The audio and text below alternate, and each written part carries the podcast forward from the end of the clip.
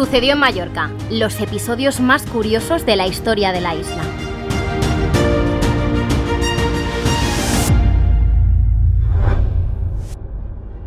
Hola y bienvenidos a una nueva entrega del podcast en el que desvelamos algunos de los episodios más curiosos de la historia de Mallorca. Hoy nos acompaña Manuel Aguilera, periodista, escritor, historiador y profesor universitario. Un auténtico especialista en la guerra civil que nos viene a contar precisamente cómo vivió la isla este periodo crucial en la historia. Hola Manu, ¿qué tal? Encantado de estar aquí la guerra civil sale muchas veces a relucir en el debate político actual. Incluso nos puede sonar de relatos de nuestros padres o abuelos. Es un periodo fundamental que marcó a varias generaciones de antepasados y que sigue latente hoy en día.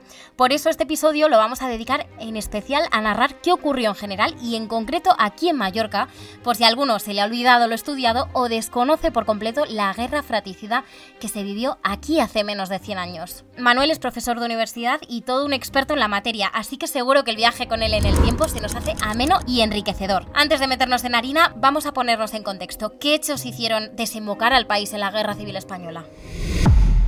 La clave está en lo que ocurrió durante la Segunda República. Fue un ensayo democrático, el primero de la historia de España, en el que todo el mundo puso grandes expectativas y nadie acabó contento. Escuchamos ahora al filósofo Miguel de Unamuno cuando el 14 de abril de 1936 proclama la República en Salamanca. En el siglo XX hemos completado la obra que aquellos no pudieron realizar, arrojando de España al último Habsburgo, Alfonso de Borbón. Hoy comenzó una nueva era y terminó una dinastía que nos ha empobrecido y envilecido. ¡Viva España! ¡Viva la República! La sociedad se, polarizó muchísimo, provocaba pues que hubiera muchos asesinatos, eh, la gente se tomara la justicia por su mano. Yo siempre pongo un ejemplo cuando algunos alumnos míos me dicen es que ahora hay mucha violencia o hay mucha mm, polarización, muchas, peleas, mucha discusión política. Yo les decía, en la Segunda República los alumnos iban con pistola a clase. O sea, tú si eras comunista o eras fascista, tú sabías que te jugabas la vida cuando ibas a la universidad. Porque había enfrentamientos en la universidad, en la calle, los militantes de los partidos recibían instrucción militar. Como si ahora eh, gente del PP o del PSOE, antes de hacerte miembro del partido, te hiciesen un cursillo paramilitar, ¿no? Partido Comunista o en ese momento la Falange, ¿no? que venían a ser los extremos, esos tenían instrucción militar. Es verdad que el PSOE existía en aquel momento y había un ala muy revolucionaria que era partidario de derribar directamente la República y instaurar la dictadura del proletariado, porque eran marxistas revolucionarios. Un momento muy convulso. Muy crispado. Y al final, el golpe de Estado comenzó en la noche del 17 de julio de 1936, en Melilla. Allí parte del ejército se declaró en contra del gobierno de la República y tomó el control de los cuarteles. A la mañana siguiente, el 18 de julio, la intentona golpista llegó a la península, con el levantamiento de cuarteles en ciudades como Sevilla, Valladolid, Burgos.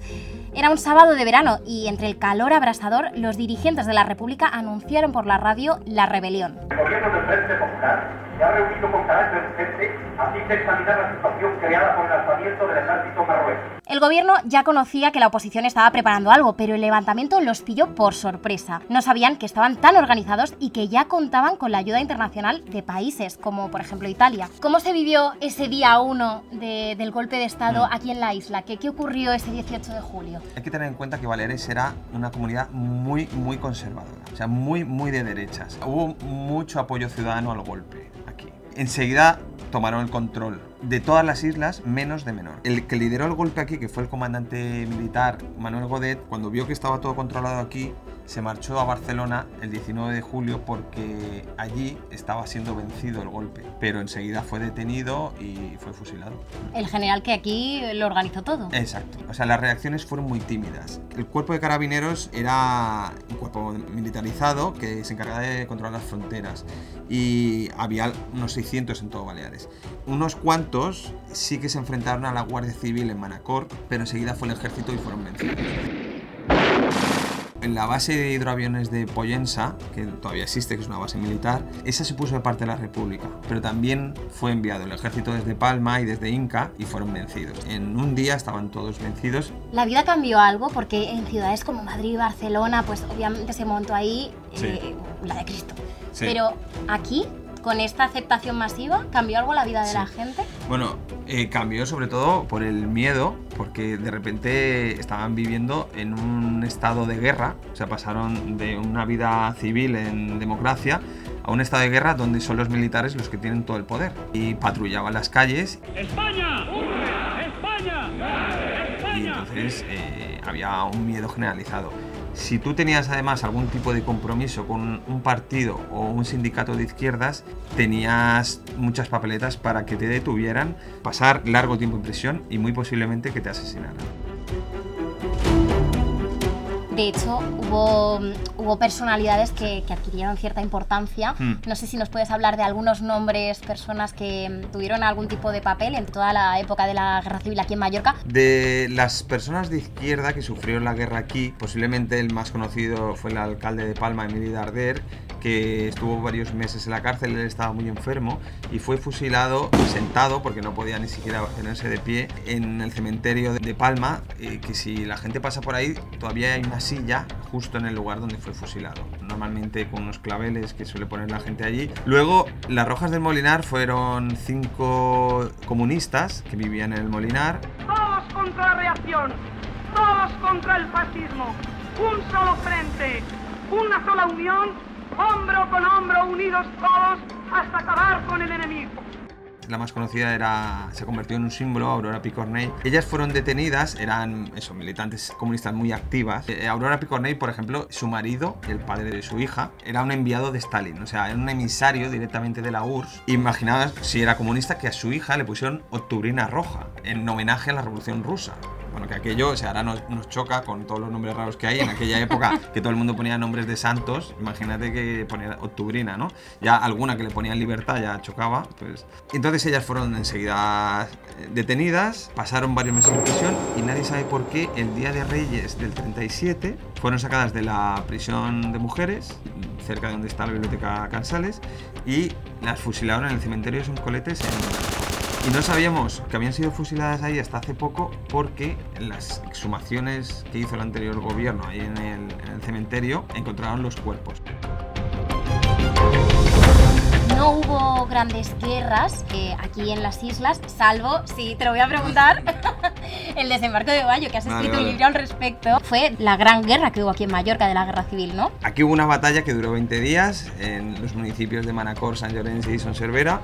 Es una batalla muy desconocida. Se enfrentó ahí el ejército sublevado mallorquín contra las milicias catalanas, casi todos comunistas y anarquistas. Empezó el 16 de agosto del 36, o sea, en pleno verano, y terminó el 4 de septiembre. Empezó teniendo la iniciativa las milicias antifascistas, que estaban lideradas por un capitán que se llamaba Alberto Bayo. Lo que pasa es que la indisciplina y la falta de organización y de medios provocó que se estancaran. Y en lugar de conquistar un pueblo importante como ellos esperaban, como Manacor, el único que conquistaron al final fue Son Carrío, que viene a ser una pedanía. Y Portocristo llegaron a tomarlo, pero un día. Luego se quedaron solo en la zona alta de Portocristo, que es más o menos donde tiene la casa ahora Rafa Nadal.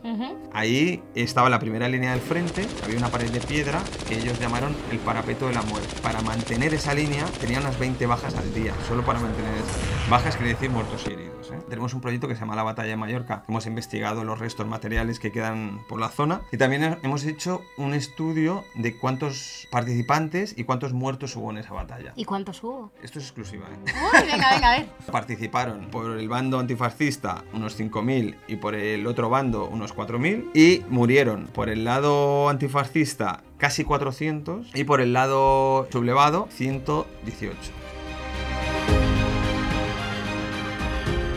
En, en Mallorca luchó el primer batallón femenino de la historia. ¿Y Eh, quiénes eran estas mujeres? Pues eran mujeres comunistas del Partido Socialista Unificat de Cataluña, el PSUC, que recibieron una instrucción muy rápida de una semana. Mujeres de diferentes edades que no tenían experiencia en guerra ni militar y cogieron el fusil. ¿Y después qué ocurrió con, la, con el desembarco de Bayo? Los antifascistas no lograron recuperar Mallorca. No, se estancaron y llegó la orden de evacuar porque se dieron cuenta en el gobierno central de la República que esas fuerzas iban a ser mucho más útiles en la península. Entonces les dijeron, vamos a enviar barcos para recogeros, el que no suba se queda en tierra. Se retiraron durante una noche, fue una retirada exitosa, eh, porque podría haber sido una caza de conejos, pero se retiraron en orden en una noche entera sin que el enemigo se enterara. Cuando se levantaron por la mañana, No había nadie. no había nadie. Y solo encontraron 50 que se habían de- despistado, pero bueno, Joder, de, pobrecillos de, aquellos, ¿eh? 40 de 4.000 que se despistaran 50, pues me parece un éxito, es un éxito. Total. Oye, ¿y se Y- sabe cuánta gente murió en Mallorca eh, durante la guerra civil? En represaliados, o sea, asesinados, personas de izquierda, eh, hay un listado de 1.200, a las que habría que sumar los que murieron en la batalla. Mira, te voy a preguntar la última cosa que tenía que apuntada, así como a modo de detalle rápido. A lo mejor no lo saben Sí. los oyentes, que Franco, que fue al final el dictador, al principio no tenía que serlo. Cuéntanos quién tenía que ser el dictador y qué pasó. No se sabía bien que- quién iba a ser. El presidente de la Junta era el, el general Cabanellas, pero luego estaba el comandante del Ejército del Norte, Emilio Mola, y luego estaba el general Sanjurjo, que había liderado ya un golpe en el año 32 y podía ser él el que iba a dirigir a la Nueva España. Curioso que tanto Sanjurjo como Mola murieron en accidentes de avión. Entonces, al final se quedó entre Cabanellas y Franco, pero Franco tenía mucho más apoyo.